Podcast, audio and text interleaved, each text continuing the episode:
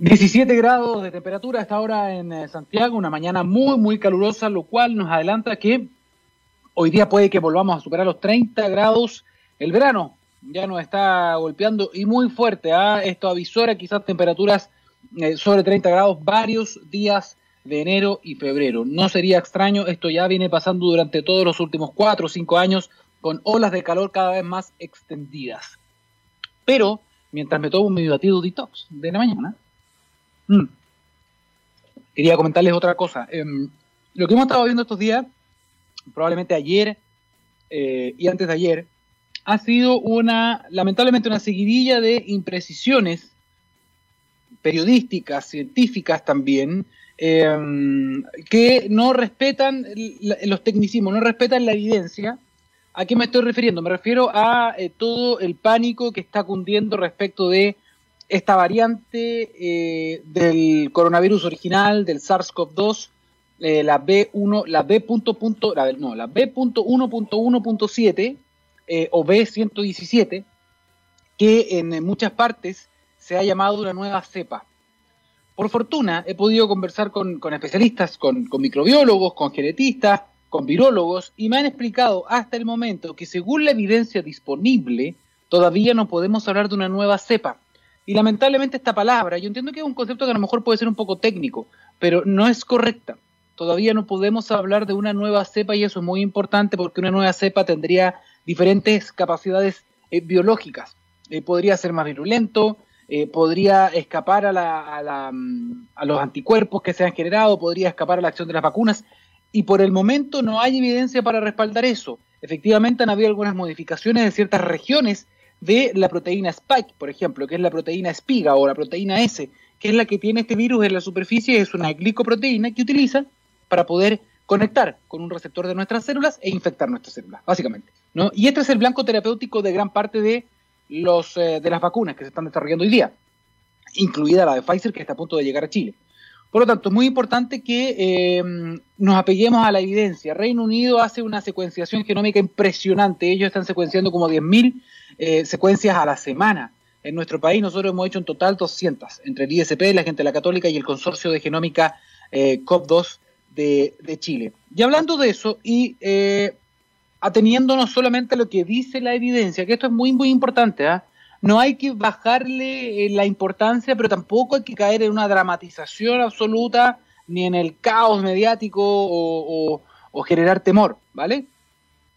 Lo, lo importante es qué es lo que se sabe hasta ahora. Entonces, tenemos la declaración del Consorcio de Genomas, COP2 de Chile, que yo compartí además eh, pertinentemente en mis redes sociales. ¿Cuáles son los puntos principales que tiene esta declaración? Dice, no es posible establecer con seguridad que la variante, ojo, no sepa, no nueva cepa, la variante B117 de Reino Unido no esté en otras naciones. Puede que ya esté en otras naciones, de hecho está en Italia, en Dinamarca, Entiendo que en Francia, eh, y ojo, ahora en Sudáfrica surgió otra variante distinta. Es parecida, pero no es la misma. Eh, la variante de Reino Unido dice presenta mutaciones en la proteína S, pero no hay evidencia de que sea más virulenta. Por el momento no hay evidencia. Tampoco hay evidencia que indique que esta variante puede escapar a los efectos de las vacunas que se están desarrollando e inoculando en la actualidad. Básicamente la de Pfizer BioNTech y ahora, y ahora perdón, también la de Moderna. Aquí también establecen que apareció una variante similar por tipo y zona de mutación en Sudáfrica, ya lo comentamos, y también se habla de algo muy muy relevante y esto es, debe ser el punto central quizás de esta reflexión. En Reino Unido pudieron detectar esto a tiempo y muy rápidamente porque están haciendo una vigilancia genómica en tiempo real. Además de hacer PCR, otros programas de detección, trazabilidad, etcétera, ellos también tienen un equipo especialista que está secuenciando diferentes genomas virales en Chile tenemos esa capacidad, pero muy, muy menor. Lo está haciendo el consorcio, lo hace la Universidad Católica, crédito al doctor Miguel Allendez, lo hace también el ISP, pero aquí en Chile solamente hemos, hemos secuenciado 200 secuencias. En Reino Unido están haciendo 10.000 por semana, por semana. Por lo tanto, lo que están pidiendo ahora es, para detectar estos cambios a tiempo y poder generar política pública al respecto, sería interesante fortalecer este músculo, este órgano, y poder tener una vigilancia genómica en tiempo real, con mucho más poder, con mucho más recursos para poder estar también al día nosotros, porque recuerden que ya se dijo en algún momento eh, que en Magallanes, por ejemplo, podría haber una variante distinta que puede explicar también el, salto grande de contagio que hubo en un momento en el sur del país. Hay científicos que todavía mantienen esa postura, pero claro, falta la evidencia, faltan los datos, falta la secuenciación para poder decir sí, efectivamente aquí tenemos una cantidad de variantes o de mutaciones tan grandes que podemos hablar de una nueva variante o incluso más adelante, ojalá que no, de una nueva cepa. Dicho eso, los virus de ARN como, como este, como el coronavirus, como el SARS-CoV-2, por su naturaleza ellos pueden mutar. No es tan extraño que esto pase, siempre mutan. Lo que pasa es que mutan algunas zonas que quizás no son tan importantes, eh, a diferencia de esta proteína S, que si llega a mutar mucho, podría eventualmente escapar a los efectos de, ojo, algunas de las vacunas, no de todas. Eh, así que es muy importante en el fondo contar con la evidencia eh, correcta, oficial, voces expertas, no también un montón de expertos que van por las redes sociales supuestamente diciendo que esto es grave, que esto acá, pero usted también tiene que saber diferenciar. Hay muy buenas intenciones, pero detrás tiene que haber formación específica en epidemiología, en infectología. Por fortuna yo repito lo que me dicen ellos, ¿no? Microbiólogos, infectólogos, eh, virólogos, genetistas, cuando se habla, por ejemplo, de la secuenciación o de los genomas o de las mutaciones. Eso es muy importante, atengámonos a la ciencia, atengámonos a la evidencia, que no cunda el pánico antes de tener los datos sobre la mesa. Esa es la invitación que hacemos y también al gobierno eh, a que se genere en el fondo este músculo de, vigilancia genómica para que también desde nuestro país podamos estar muy atentos, ojo piojo, con las modificaciones eventualmente y también los cambios que haya que hacer, por ejemplo, a nivel de vacunaciones, tratamientos, etcétera, etcétera, etcétera. Con esta introducción les queremos adelantar que se viene un tremendo programa, tenemos dos grandes invitados, uno acá de la Universidad de Santiago, otro de una empresa que ha ganado un premio a su innovación este año, Tequia, que es una empresa representada por un eh, gran científico del sur de nuestro país. Esta es una radio que trata de mostrar todas las realidades. Vamos a estar hablando con él ahora en algunos minutos más porque tiene, realmente él es una caja de Pandora. Se tiene una, una cabeza donde está pensando siempre inventos nuevos y saca cuestiones del sombrero, así como si fuera algo sencillo, pero inventa cuestiones que realmente llaman la atención y que vale la pena un reconocimiento, así que vamos a ir con él en algunos minutos más, pero antes de eso, ¿le parece si vamos con la música? Son las 9 de la mañana con 8 minutos. Vamos con la, mm, la primera pausa musical y ya volvemos en la ciencia del futuro.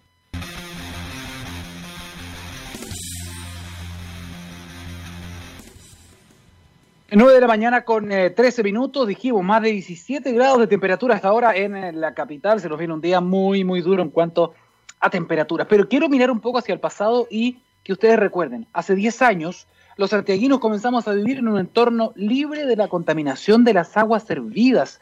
Hoy celebramos 10 años de un Mapocho limpio y ciudadano. ¿Cómo nos cambiaste la vida? Aguas andinas, no se le olvide. Mire, les había adelantado yo que teníamos un invitado de honor esta mañana en la Ciencia del Futuro acá en TX Radio, científicamente rockera. Estamos ya conectados por hoy día desde Santiago, como una excepción a la regla, porque este es un hombre que le gusta la naturaleza, le gusta la belleza del sur de nuestro país, además de ser un inventor de clase mundial. Estamos junto a Iván Vega, el CEO de Tequia Limitada. Iván, bienvenido a la Ciencia del Futuro, un honor. Muchas gracias, Daniel. Gusto en saludarte. Bien, Iván Vega es, yo a mí me gusta llamarlo un inventor. Eh, él, él, forma parte de una empresa en el sur de nuestro país, haciendo, haciendo patria también y descentralizando un poco el conocimiento y la innovación. Eso es muy, muy importante, porque no todo está en Santiago. Em, de una empresa que eh, hace muy poco, este año, ganó un premio de South America Business eh, como la mejor empresa de desarrollo de productos químicos del año 2020. Eh, esto es un premio internacional, es un reconocimiento que entiendo, y te felicito además, Iván, entiendo que no es el primero. Así es. El año pasado tuvimos em, un otro galardón que tuvo que ver con em, el premio a la mejor empresa de remediación ambiental. Esto fue un galardón que se nos entregó por los trabajos que hacemos en recuperación de suelo, suelo quemado y suelo con hidrocarburos un trabajo muy bonito. No, felicitaciones. ¿ah? En general estas cosas hay que bombearlas mucho más, yo creo, para que uno se sienta también orgulloso de las cosas que se hacen en nuestro país y, lo que hacemos en la radio también tiene que ver con poder mostrar estas cuestiones que a veces nos quedamos muy centrados con la cámara en Santiago, pero están ocurriendo cosas también en regiones y es bueno también poder, poder destacarlas. Para que, para que los auditores sepan, yo al Iván, a don Iván, lo conocí en no, Iván, no más, bueno, Iván, yo a Iván lo conocí en, el sur en medio de una contingencia muy dura. Me, recuerdo, creo que era la erupción del Calbuco, ¿no? Eh, fue durante la erupción del Calbuco. Iván ya estaba en terreno ahí metiendo las manos al agua.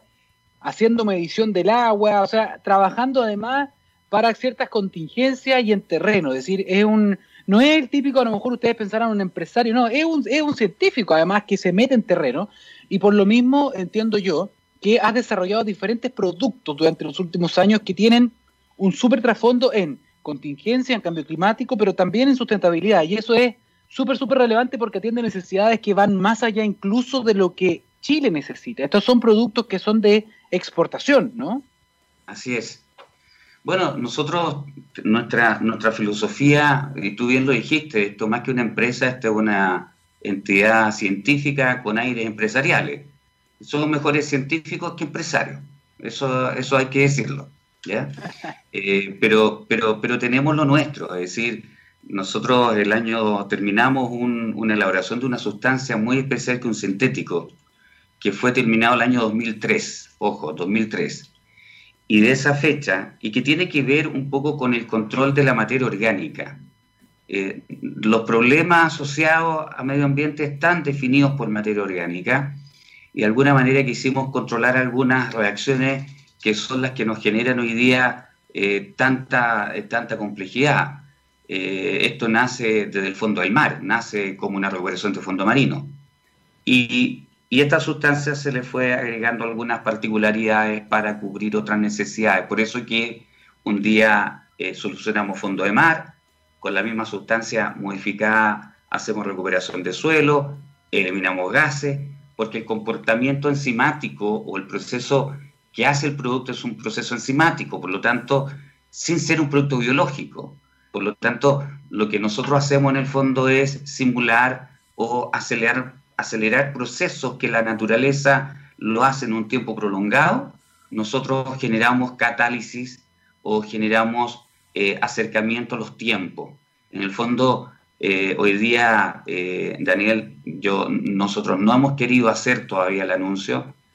De hecho, nuestra política primero es dar solución a un problema ambiental y llevarlo no como un anuncio científico. Nuestra propuesta no es dar anuncios científicos y que nos, nos ganamos los aplausos. Nuestra propuesta es lograr una herramienta química por algún efecto algún diseño de una buena tecnología y lo ponemos a disposición de la industria, de las autoridades, para solucionar problemas reales que genera eh, todo tipo de contaminación. ¿De acuerdo? Por lo tanto, hoy día tú, tú me conociste haciendo justamente investigación sobre volcanes eso nos llevó a salir con una herramienta específica para eliminar, por ejemplo, gases. ¿De acuerdo?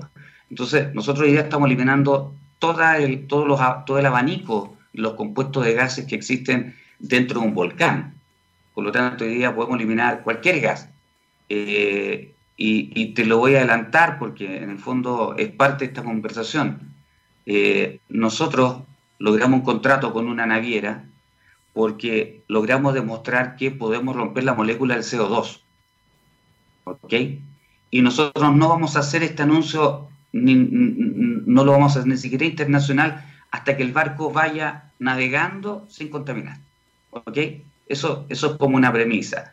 Tenemos mucha investigación todavía que entregar, pero hoy día estamos enfocados en colocar nuestras herramientas a disposición de la industria cuando algunas personas, Iván, escuchan, esta es una empresa o es una compañía que trabaja con productos químicos, inmediatamente se viene a la cabeza, porque hay ciertas cosas cuando hay mucho desconocimiento también, porque no todas las compañías son iguales, no todas utilizan las mismas premisas, ni la misma técnica, ni productos. Muchas veces se piensa, ah, producto de elementos químicos, contaminación. Es como, es como que unen ambas cosas. Entonces uno dice, no, yo trabajo en una empresa de productos químicos. Chuta, a ver, pero, oye, ¿a quién está ahí ensuciando? Es como, inmediatamente se demoniza. En este caso, ¿qué, podrías decir tú frente a esa asociación que se hace muchas veces? Lo que nosotros hacemos, Daniel, es primero investigación. A raíz de esa investigación eh, tenemos un conocimiento y tenemos un expertise químico que nos permite o usar lo que tenemos en el medio o desarrollamos nuevas sustancias. En ese desarrollo de nuevas sustancias somos muy cuidadosos, no tan solo por un tema comercial, sino por nuestra filosofía de empresa. nosotros nos preocupamos por las personas y nos preocupamos por el medio ambiente. Te voy a poner un ejemplo. Nosotros nunca hemos fabricado un desinfectante, nunca. Y el mercado de microbiológico lo requiere. Eh, nosotros tenemos sustancias que protegen muchas veces los microorganismos. Por lo tanto, si bien es cierto, hay compuestos químicos que se utilizan y que pueden ser nocivos, sí, eso es un poco la responsabilidad de la empresa. Cómo tú haces que un producto que puede ser tóxico y efectivamente nosotros debemos usar sustancias que pueden ser dañinas, es responsabilidad de cada compañía utilizarla de la mejor manera y no generar esta sombra, ¿no es cierto?, de toxicidad o producto químico y te ponen la, la X, ¿no es cierto?, y, como algo complejo. Eh, nosotros podemos estar instalados en cualquier lugar porque nuestro proceso productivo es absolutamente inocuo. De hecho, lo hacemos en circuitos cerrados. Nosotros estamos ubicados en Pucón. Eh, somos, tenemos nuestras instalaciones en Pucón. La fábrica prontamente se va a instalar en Pucón. Y tenemos circuitos cerrados. De hecho, nosotros no está concebido tener un residuo industrial líquido. Nosotros hacemos reciclaje del agua. Nosotros no tenemos un desecho que votara un curso de agua como un resultado productivo. Por lo tanto, efectivamente, es un tema de responsabilidad de cada empresa. Ahora, ¿hay productos químicos que pueden ser nocivos? Por supuesto. Nosotros usamos algunos productos que pueden ser nocivos, pero tenemos eh, nuestros procesos muy bien cuidados. Iván, eh, bueno, de hecho la bajada de Tequio dice Safe Environment, o sea, es eh, medio ambiente seguro, es como parte de, del, norte, ¿no? De, la empresa. Eh, Iván, esta es una pregunta que la hago no como una crítica, sino que me interesa mucho la postura, como un statement quizás que puedas hacer. ¿Por qué decidieron como empresa, que además es una empresa que tiene productos muy interesantes, que insisto, son de exportación muchos de ellos, ¿por qué, por qué Pucón? ¿Por qué quedarse en Pucón? Porque hay muchos que dicen, no, o sea, si una empresa tiene proyección, tiene que irse a Santiago, es como, tiene que estar en la capital. Pero ustedes no, ustedes decidieron quedarse allá y eso tiene que ver, me imagino, con una declaración. Hay varias cosas. Primero lo personal. Eh, nosotros, bueno, la, empresa, toda nuestra actividad se, hace, se ha hecho en el sur. Yo viví mucho tiempo en Puerto Vara, la empresa nuestra está en Puerto Montt. Eh, por un tema de salud familiar nos trasladamos a Viña del Mar. Te cuento, viví cinco años en Viña del Mar y fueron cinco años de sequía creativa tal cual, sequía creativa. O sea, vivía sumido en el tránsito y, Viña del Mar. No es una, una ciudad que uno puede decir que es estresante, pero vivíamos confinados en un medio en que no te permitía, vivíamos prácticamente haciendo lo mismo. Y decidimos volver al sur precisamente por eso. Necesitamos, las, necesitamos encontrar problemas ambientales y, y, elegimos Pucón porque, bueno, parte del nacimiento, muchos productos nacen del volcán. El volcán es un laboratorio que lo tengo a 10 kilómetros. Por lo tanto, no cuesta nada subir, tomar muestras, hacer ensayos o ver cómo se maneja la, fauna, hay emanaciones de, gases radioactivos, cómo se comporta con el medio, qué pasa con los animales, eh, cuando yo era un perro sabemos allá que tenemos gas ladón y viene un temblor por ahí. Son estudios que, que lo hemos querido hacer a distancia. Santiago es un buen lugar para vivir, un buen lugar para, para, para hacer negocio, pero para ser creativo, en el caso nuestro, no. Tiene que ver con un tema de acercamiento. Si yo voy a hablar de ambiente o medio ambiente seguro, no puedo estar en Santiago tengo que estar donde se producen las reacciones, donde se produce este, esta complejidad del ecosistema. Tengo que ver cuándo se derrite la nieve, qué es lo que viene en la nieve, cuántos gases pasan a través de la nieve, tengo gases que son complejos en el medio. Entonces, nos tocó trabajar con la protección de la araucaria. Y eso se hace en cordilleras, no se hace, no se hace ni siquiera en ciudades. Entonces, como nos conocimos en terreno, esa es nuestra vida. Eh, es terreno, tengo que estar, tenemos que estar en el medio. Protección de la Araucaria, protección del suelo marino, eh, estuviste trabajando con el tema de los gases de los volcanes, también para que ustedes sepan, sacaron un producto increíble que tiene que ver con un, eh, una ayuda, un retardante, si es que no me equivoco, corrígeme tú, para, para incendios también, que recuerdo que conversamos mucho en esa oportunidad, pero, pero, sin extendernos en eso, quería preguntarte por un nuevo producto que es la razón por la que también te, invitamos, además de todas estas cosas, Iván, que tiene que ver con el tratamiento de riles eh, para la nutrición de los suelos, es decir, darle nueva vida a desechos, básicamente. ¿Nos puede explicar con, con, y manzana, digamos, el ABC para todos los que nos están escuchando, qué es lo que ustedes tomaron y en qué lo convirtieron? Mira, tiene que ver con el control de la materia orgánica. Y digo materia orgánica con apellido, no vamos a pensar que controlamos la materia. Tiene que ver con el control de la materia orgánica. Eh, desde el año 2003, cuando comenzamos a trabajar Fondo Marino, encontramos siempre la necesidad de acelerar los procesos de descomposición o evitar fermentación, las consecuencias de un residuo. Y hablamos de residuos orgánicos, todo residuo producto de basura o alguna actividad industrial. Normalmente, tú tienes que pasar por un proceso biológico, físico y químico para limpiar un agua y retirar los lodos provenientes de, ese, de esa sustancia. Entonces, lo que nosotros logramos es acelerar infinitamente ese tiempo. Te voy a poner un ejemplo. Existe mucho el concepto de las composteras. Para transformar basura en un, en un, compuesto que pueda ser nutritivo para el suelo, depende de las zonas, por temperatura, puede demorar uno, tres, nueve meses aproximadamente. Nosotros logramos acercarlo a una hora. Es decir, en una, hora, en una hora, en una hora, Daniel, en una hora nosotros podemos transformar un desecho que puede ser calificado de tóxico. ¿Y por qué tóxico? Porque tiene emanación de ácido sulfídrico, por ejemplo, o es tal su descomposición que solo lo tienes que disponer en un lugar eh, calificado para ese tipo de sustancia con ese tipo de gases. Nosotros, en menos de una hora, eliminamos la toxicidad de ese lodo y transformamos a los 15 minutos lo, que, es lo, que es nitrógeno en nitrito y nitrato.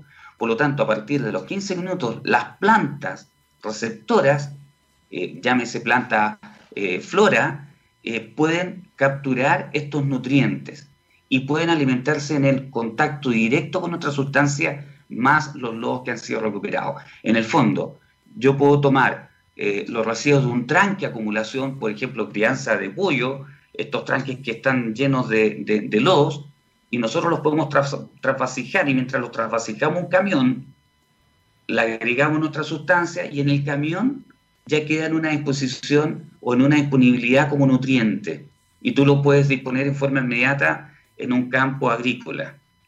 ¿Qué logras con eso? Dame un segundito para terminar el proceso. Normalmente cuando tú tiras lodos o tiras guano al campo, viene con la complejidad del mal olor. Atracción de mosca y en algunos casos cercano a las poblaciones está prohibido. Nuestro logro es controlar esa materia orgánica, evitar que salga mal olor porque cortamos la fermentación biológica y degradamos químicamente. Por lo tanto, el salto es infinito entre basura y eh, nutriente. Eso es lo que estamos haciendo hoy día. En menos tiempo y evitando, por ejemplo, una externalidad negativa que es terrible, como el mal olor. Una pregunta, una pregunta, Iván. Por ejemplo, no sé si es lo mismo, y corrígeme si me equivoco, pero recuerdo años atrás, ¿te acuerdas que hubo todo un escándalo en una comunidad con eh, estas plantas de, chanchos, de cerdos, ¿te acuerdas tú que, que generaban este mal olor? Me imagino que el mal olor provenía justamente de los desechos también, ¿no? Y de la acumulación de estas cosas. Por ejemplo, este tipo de solución serviría para eso también, no solamente para convertir algo en algo nutritivo para el suelo, sino que además eliminar, por ejemplo, esos malos olores de algunas faenas productivas, ¿o no? Totalmente, totalmente. Es decir, de hecho nosotros hoy día estamos con una, un matadero entrando en un proyecto justamente para tomar esos lodos y quitarle todo el mal olor que tiene ese lodo o toda esa agua. Pero nosotros podemos ir más allá. Si las plantas de tratamiento tienen problemas de, sulfuración, de mercaptano, eso prácticamente es, muy simple su, control y eliminación. Lo que nosotros hoy día apostamos, mira, mira lo que te voy a indicar, es bastante complejo yo puedo colocar una tubería a la salida de la empresa que produce el desecho, ¿de acuerdo? Y no necesito pasarla a una planta de tratamiento. ¿Ok? Es decir, pongo un tubo a la salida de una, de una empresa que produce un reel y en vez de irse a una planta de a una planta de tratamiento, lo puedes disponer directamente un camión. Y ese camión directamente, ni siquiera filtro, es un tratamiento. Tú puedes tomar el desecho, lo pasas por este tubo donde se inyecta el producto, lo dispones en un camión y ese camión puede verter en forma inmediata a un campo, a un suelo agrícola. Pero espero, Iván, que esto ya esté patentado para no estar dando luces y en el fondo que alguien más pueda avivarse como... ¿ah? Tengo, tenemos, tenemos el mejor equipo de abogados eh, en patente. Perfecto, muy bien hecho. Muy bien hecho. Eh, de verdad, felicitaciones. Sé que puedo hablar mucho más contigo un montón de otros productos, pero lamentablemente estamos llegando al final del tiempo. Iván, eh, quédate en sintonía más tarde porque mm, me gustaría hablar contigo justamente de, otros temas y esto, eh, sin duda, yo creo que se va a repetir la invitación. Gracias por estar acá en la radio y nada, las puertas están abiertas. ¿ah? Felicitaciones. Gracias. Saludos a todos. Cuídate mucho. Bien, ahí estamos viendo, estuvimos escuchando a, Iván, realmente es un, es un, honor haber contado también con su presencia, una persona que no para de inventar cosas y qué interesante lo que dijo respecto de la descentralización, pero también de la capacidad creativa que tienen las personas y que muchas veces eso se alimenta con su entorno. Estando en una ciudad a lo mejor más grande, no lograba tener a lo mejor esa capacidad creativa, pero una vez estando en el sur del país, conectado con la naturaleza, él pudo buscar problemas y encontrar también eh, las soluciones. Gracias por esta entrevista, entonces, don Iván. Vamos a la música nosotros. Ya volvemos con más Ciencia del Futuro. Espérenos.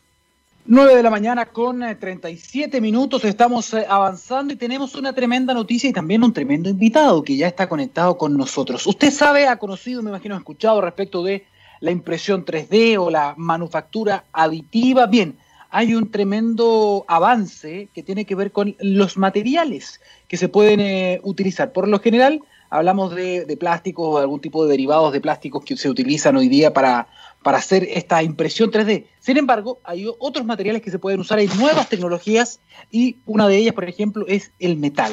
Para hablar de esto, eh, está junto a nosotros el eh, decano de la Facultad de Ingeniería de la Universidad de Santiago, don Juan Carlos Espinosa. Bienvenido a la Ciencia del Futuro. Gracias, Daniel. Muy buenos días. buenos días, Juan Carlos. ¿ah? Radio preguntarle rápidamente y muy corto, ¿cómo está usted? ¿Cómo está la familia? Porque estamos en medio de una pandemia, no hay que olvidarlo.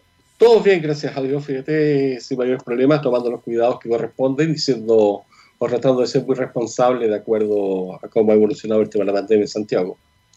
Muy bien, muy bien. Sobre todo considerando además que están aumentando ahora los, contagios y que hay que volver a cuidarse y más todavía. Exactamente. Eh, decano, decano, le quería preguntar algo interesante para todas las personas que nos escuchan. La Universidad de Santiago hoy tiene el agrado de anunciar que tienen o ya tienen en su poder la primera impresora 3D de metales o, de, que utiliza metal en nuestro país. Estuve leyendo muy a la rápida, hay pocas, hay muchas empresas en el mundo, pero de las empresas internacionales de tremendo nivel que hace muy poco tiempo están comenzando también a trabajar con esto. Esto nos pone súper a la vanguardia y es muy bueno que una universidad tenga esta capacidad. Decano, eh, ¿cuál es la importancia para las personas que nos están escuchando de haber logrado concretar este paso, este salto tecnológico en la Universidad de Santiago?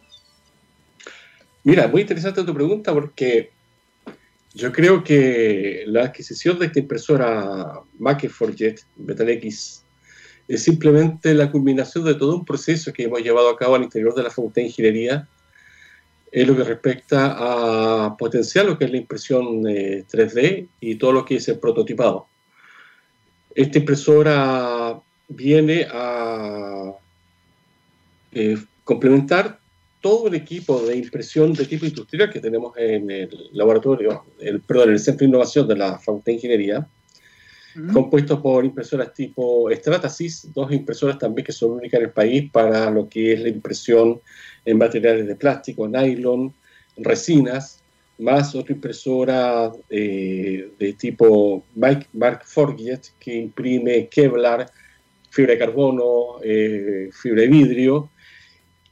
Y esta impresora, ¿cierto?, de impresión en metal, como te decía, viene a culminar todo un proceso de, tipo, de diferentes tipos de impresión que ponemos no tan solo a disposición de la universidad en términos de que son nuestros investigadores, por ejemplo, que necesitan prototipar o que necesitan, por ejemplo, trabajar el tema de la manufactura aditiva, sino que también a disposición del sector productivo nacional porque ya no van a requerir probablemente mandar a hacer este tipo de piezas tan sofisticadas fuera del país, sino que hay una universidad, un centro de innovación que se lo puede llevar a cabo, ¿cierto?, con eh, la misma calidad o mejor calidad, ¿cierto?, lo que pueden encontrar ellos en otros lugares. Eso por un lado. Y por otro lado también eh, posiciona a nuestro centro de innovación como con esta mirada social que tiene la universidad, que es muy importante para nosotros, lo que es el sello de nuestra universidad, en términos de ser un punto de encuentro entre el sector público y el sector privado con el fin de realizar proyectos en conjunto y más aún, pensar también a futuro en que este centro de innovación se transforme en un lugar también de innovación de carácter eh, social que vincula todo lo que es el sector Santiago Poniente, principalmente a todas las comunas que son tan vulnerables y que efectivamente contribuya de esta manera a eh, formar innovadores, formar emprendedores, ¿cierto? Eh, jóvenes, ¿cierto? Que son vulnerables y que requieren muchas veces este empujón, simplemente para sacarlos muchas veces, ¿cierto? De situaciones de vicio ah, o de delincuencia y poder transformarlos en personas que sean sumamente útiles para la sociedad. Es un buen aporte ese, sobre todo el, lo de empoderar los territorios también. Eso es muy, muy importante, decano. Em, ¿Qué cosas se puede hacer? Por ejemplo, el hecho de poder contar con esta nueva materialidad, en el fondo con metal, ahora en esta, esta capacidad de impresión. ¿Qué cosas se puede hacer como quizás algún ejemplo para las personas que nos están escuchando respecto de lo que ya teníamos? Usted ya nos mencionó una cantidad importante de materiales que ustedes ya pueden imprimir por, por capas, de forma aditiva, pero ahora tenemos el metal. Por lo tanto, ¿por qué? Y estuve leyendo muchas, muchas publicaciones, dicen impresión en metales, el futuro de la, cuarta revolución industrial. ¿Por qué es tan importante? ¿Qué cosas se podría hacer? Porque justamente te permite imprimir piezas que antiguamente o y todavía se siguen haciendo con manufactura sustractiva. Por ejemplo, piezas de motor, piezas de maquinaria, con la misma resistencia, ¿cierto? Y la misma calidad que, con la cual tú puedes, ¿cierto? Trabajar una pieza de acero. Esta impresora te permite, por ejemplo, eh, imprimir en eh, acero inoxidable, por ejemplo, te permite imprimir en cobre, te permite imprimir en acero para herramientas, en tres, eh, en los códigos A2, A3, H13, por ejemplo, algunos de ellos, con fin de... Y eso te permite tener ciertas piezas, ¿ah? con la diferencia de que ya ahora cuando tú digitalizas la pieza, ¿cierto? La llevas al computador, haces el diseño de la pieza, ¿cierto? La impresora lo que hace es copiar exactamente, milimétricamente, las mismas dimensiones, ¿cierto? Que tú requerías en la, para, ¿cierto? El engranaje, lo que estabas produciendo, ¿ya? Y eso, por un lado, te ahorra costos, precisión, ¿ya? En términos, ¿cierto? Del diseño mismo, ¿ya? Y hace efectivamente que tengas un producto probablemente mucho más barato de lo que te pueda cierto, significar el trabajar todo esto en términos de impresión sustractiva. ¿En qué están ahora? Porque entiendo que la máquina ya está en poder de la universidad, ya está en la facultad, pero entiendo que se está calibrando, todavía no está lista, lista, no está a punto. La máquina va a entrar en marcha blanca en el mes de enero, probablemente la segunda semana del mes de enero. En este momento estaba haciendo toda la instalación, porque es una instalación bastante sofisticada, porque la impresora es un tema, pero otro tema, ¿cierto?, es eh, todo el tema del lavado de las piezas que salen, que es la, primera etapa, ¿cierto?, de postproceso que tenemos, o de, pre, o de post-impresión, y posteriormente, ¿cierto?, el tema del horno de alta potencia que produce el fundido de la pieza. Este, esta, lo interesante de esto es que, de esta máquina, es que el proceso de impresión no tiene nada de diferente con respecto al proceso de impresión de una, de una impresora 3D, común y silvestre con filamento. No tiene nada diferente, solamente que este es un filamento especial en que al interior de este filamento va el metal que se va a utilizar en forma de polvo. La impresora lo que hace entonces es formar la pieza, imprimir la pieza con este filamento. Posteriormente, obviamente, en eso hay calor, se derrite un poco este filamento plástico que lleva, se lava por fuera y posteriormente lo que se hace en el segundo postproceso es fundir esta pieza. Esto te permite, por un lado, eliminar todas las partículas ¿cierto? de plástico que hayan quedado y por otro lado, obviamente, ¿cierto? darle las resistencias correspondientes a la pieza en términos de que quede como una pieza no con los, los, rastros, los tracks que quedan ¿cierto? cuando tú estás imprimiendo, sino que te queda la pieza ¿cierto? Como, como una pieza normal, como un silvestre, ¿cierto? que puede ser cualquier... Eh, eh, industria mecánica, ¿cierto? O tornero, etcétera. Sí, lo, lo, loco aquí y lo que cuesta imaginar es que cuando uno piensa en el metal, uno piensa en algo sólido, eh, muy, muy duradero. Entonces, cuando tú ves la, la, impresión 3D y tú ves cómo estas máquinas van construyendo paso a paso, ¿no? Con estos filamentos, con cosas que se ven muy, muy maleables, eh, van construyendo una pieza. Es difícil pensar cómo es posible que una pieza de metal duro uno pueda construirla capa a capa, filamento a filamento que de ese filamento se convierta después en algo de metal, o sea, es bien impresionante. Debe utilizar un montón de temperaturas y energía también. Sí, sí, sí, sí, indudable.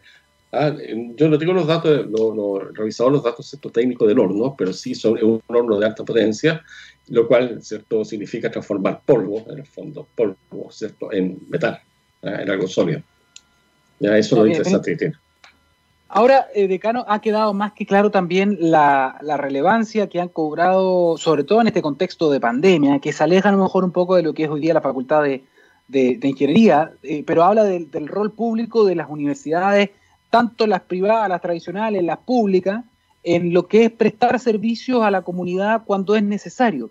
Eh, hoy día ha quedado más claro, más patente que nunca, ¿no? Con los laboratorios que han prestado todas las universidades para hacer PCR, secuenciación, es decir, están trabajando al servicio de la comunidad. Eso siempre lo han hecho, ¿ah? no quiero decir que no lo hacían antes, lo que pasa es que ahora fue mucho más visible quizás, se comunicó mucho más. Y este tipo de tecnologías que ustedes traen ahora también van a poder servir de alguna manera para poder conectar la necesidad de la industria y no necesariamente de la gran industria, que puede que ellos tengan también sus propias soluciones, sino que esto, no estoy seguro de lo que estoy diciendo, me parece que sí, pero esto también abre posibilidades para medianas industrias, para pequeñas industrias, para pequeñas empresas, para que puedan tener sus soluciones y no tener, por ejemplo, que ir a comprar este tipo de piezas, no sé, a China o a Estados Unidos, ¿no? Así es. Nuestro foco está justamente en la pequeña y mediana industria. ¿Por qué? Porque indudablemente son... Entonces, mira, eh, es más compleja todavía la respuesta que te puedo dar porque en general hay todo un sistema, por ejemplo, de innovación y emprendimiento que es importante también incentivar. E indudablemente, eh, cuando tú hablas de pequeña y mediana industria, estás hablando de emprendedores, estás hablando de innovadores, centros que han empezado con sus startups, spin-off, ya a trabajar. Y eso también tiene un impacto muy importante al interior de la universidad, y particularmente al interior de la facultad de ingeniería. ¿Por qué? Porque es, a nuestros ingenieros tenemos que, en general, en a nivel de país, hay aproximadamente 20 facultades de ingeniería que estamos trabajando eh, los cambios paradigmáticos que debe tener la formación de los ingenieros eh, en términos de transformarlos en profesionales ¿cierto? de clase mundial o ingenieros globalizados pensando en un horizonte de aquí, ¿cierto?, al año 2030. Es el famoso proyecto de Corfo, ¿cierto?, Ingeniería, Ingeniería para el 2030, que justamente está focalizado en eso. Y eso ha significado un impacto muy importante y que nos haga mirar justamente lo que tú estás planteando, en lo que es la pequeña y mediana empresa y cómo a través de la universidad, a través, ¿cierto?, de, los, de instancias como este centro de innovación, nosotros las podemos apoyar en lo que es su producción, en lo que es ¿cierto? Su, eh, su transformación tecnológica y más aún, cómo la universidad puede transferir conocimiento a estas empresas utilizando para ello capital humano con una altísima formación. Imagínate tú, chicos de último año de ingeniería civil de diferentes especialidades resolviendo el mismo problema al interior de una mediana empresa. O que un académico con grado de doctor esté transfiriendo conocimiento y resolviendo un problema tecnológico al interior de una empresa, ¿cierto?, con esas características. La diferencia que hay entre las grandes empresas, la gran empresa, ¿cierto? La gran minería, por ejemplo, hablamos con respecto, ¿cierto?, a la pequeña y mediana empresa, es que la gran empresa compra la tecnología y la instala. En cambio, la pequeña ¿cierto? y mediana empresa es distinto, porque no tiene el capital para comprar la tecnología y la mirada ¿cierto? que tenemos que dar, y ahí hay un match muy importante que hay que hacer también, es que podamos romper esas barreras que a veces tenemos entre el sector público y el sector privado en términos de poder buscar los puntos de encuentro y efectivamente llegar a eh, alianzas que sean eh, eh, beneficiosas para ambas partes. Para nosotros, para formar ¿cierto? nuestra gente, y para ellos, para poder apoyarlos en lo que es la eh, solución de problemas tecnológicos que probablemente tengan o cómo mejorar también ciertos sus procesos productivos. No, en ese nivel sin duda es un win-win, como dicen los, los gringos, ¿no? que sea win-win es un círculo virtuoso interesante y em, solo como dato, ¿ah? que me gusta mucho comparar con otras realidades porque me ha tocado por, por, mi trabajo también poder viajar mucho y ver otras cosas, por ejemplo. Entonces, eh, me acuerdo un poco de Corea, donde las universidades tienen estos Fab Labs y son abiertos, a la, son, son abiertos también a la, a, la, a la, comunidad, ellos pueden ir también y iterar ciertos productos, ciertas soluciones, cosas que ellos necesitan. Eso es muy bueno a nivel local. Pero también, por ejemplo, no sé, en Rusia, ¿cómo consiguen ellos generar este capital humano avanzado de la tecnología? Sus universidades tienen contratos con un montón de empresas. Las empresas más grandes de Rusia están obligadas a sacar soluciones desde la empresa, invertir en las universidades claro. para poder tener soluciones. Entonces, a veces siento yo que en el caso de nuestro país falta mayor transferencia y justamente tiene que ver con la aversión al riesgo también de algunas empresas que pueden ser medianas o incluso las grandes, sobre todo las grandes, que no quieren intentar cosas nuevas, no quieren intentar con la universidad que tenga al lado, no, sabéis que mejor me quedo con las fórmulas que ya tengo probadas, compremos al mismo proveedor de siempre, claro. no intentemos lo nuevo. Y en el caso de ustedes, han hecho una inversión importante. Este tipo de tecnología, la primera impresora 3D metal en Chile, no debe ser algo económico. O sea, es una apuesta a futuro y es importante que puedan ustedes hacer las alianzas y esos puentes para poder, en el fondo, eh, hacer que esto valga la pena, ¿no? Así es, importante, muy importante. Lo que tú dices, eh, sin duda alguna, es el centro de todo el problema que tenemos. Eh, poder, entender, poder, encontrar estas alianzas que sean eh, eh, ganadoras para ambos lados. Pero, mira, hemos ido avanzando a poco, hemos ido avanzando. Ya hemos, con diferentes empresas, hemos, lamentablemente la pandemia, ¿cierto?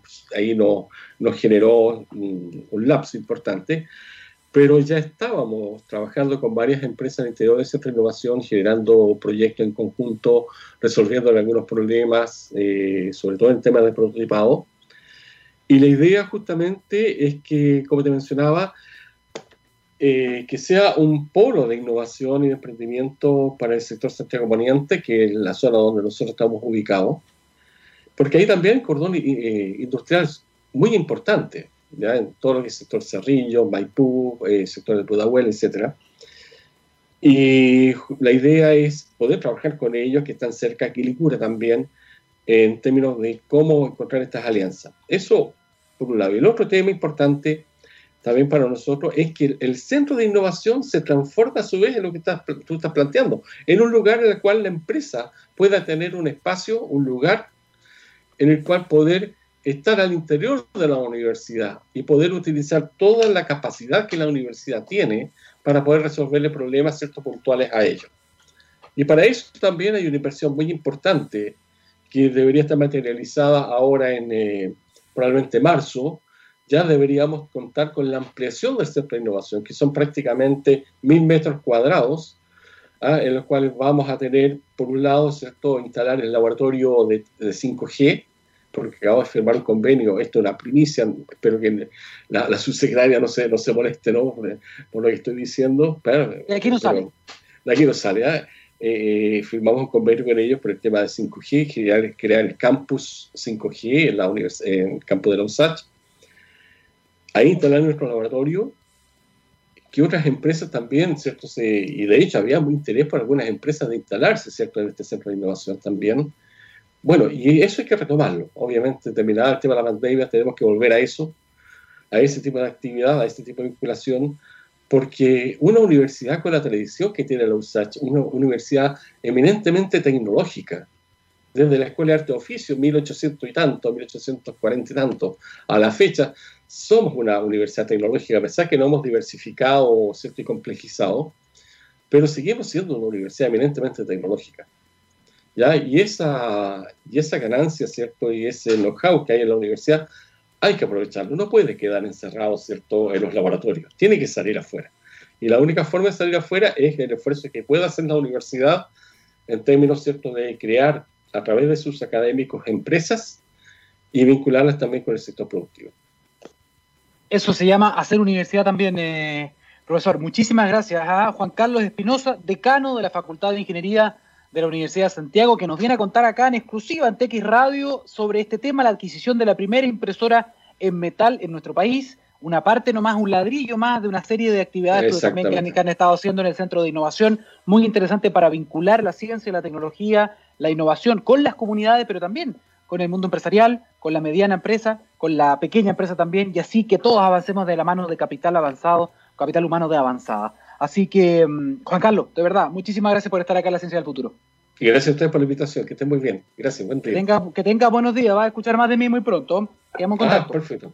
Por supuesto, encantado. Que estén muy bien. Chao, chao. Chao. Ay, ay, ay. Miren, ha sido una mañana de eh, inventores, ha sido una mañana de creativos, ha sido una mañana de adelantos científicos, que es muy importante y sobre todo lo que más me gusta es que son chilenos de la academia, de la empresa nacional, y eso siempre hay que destacarlo. Em, antes de terminar, les quería dar un mensaje importante. ¿eh? Cuando miramos al futuro, vemos una compañía que tiene un propósito claro. En Anglo American se han propuesto reimaginar la minería para mejorar la vida de las personas. ¿Cómo lo están haciendo? Poniendo la innovación en el centro de todo.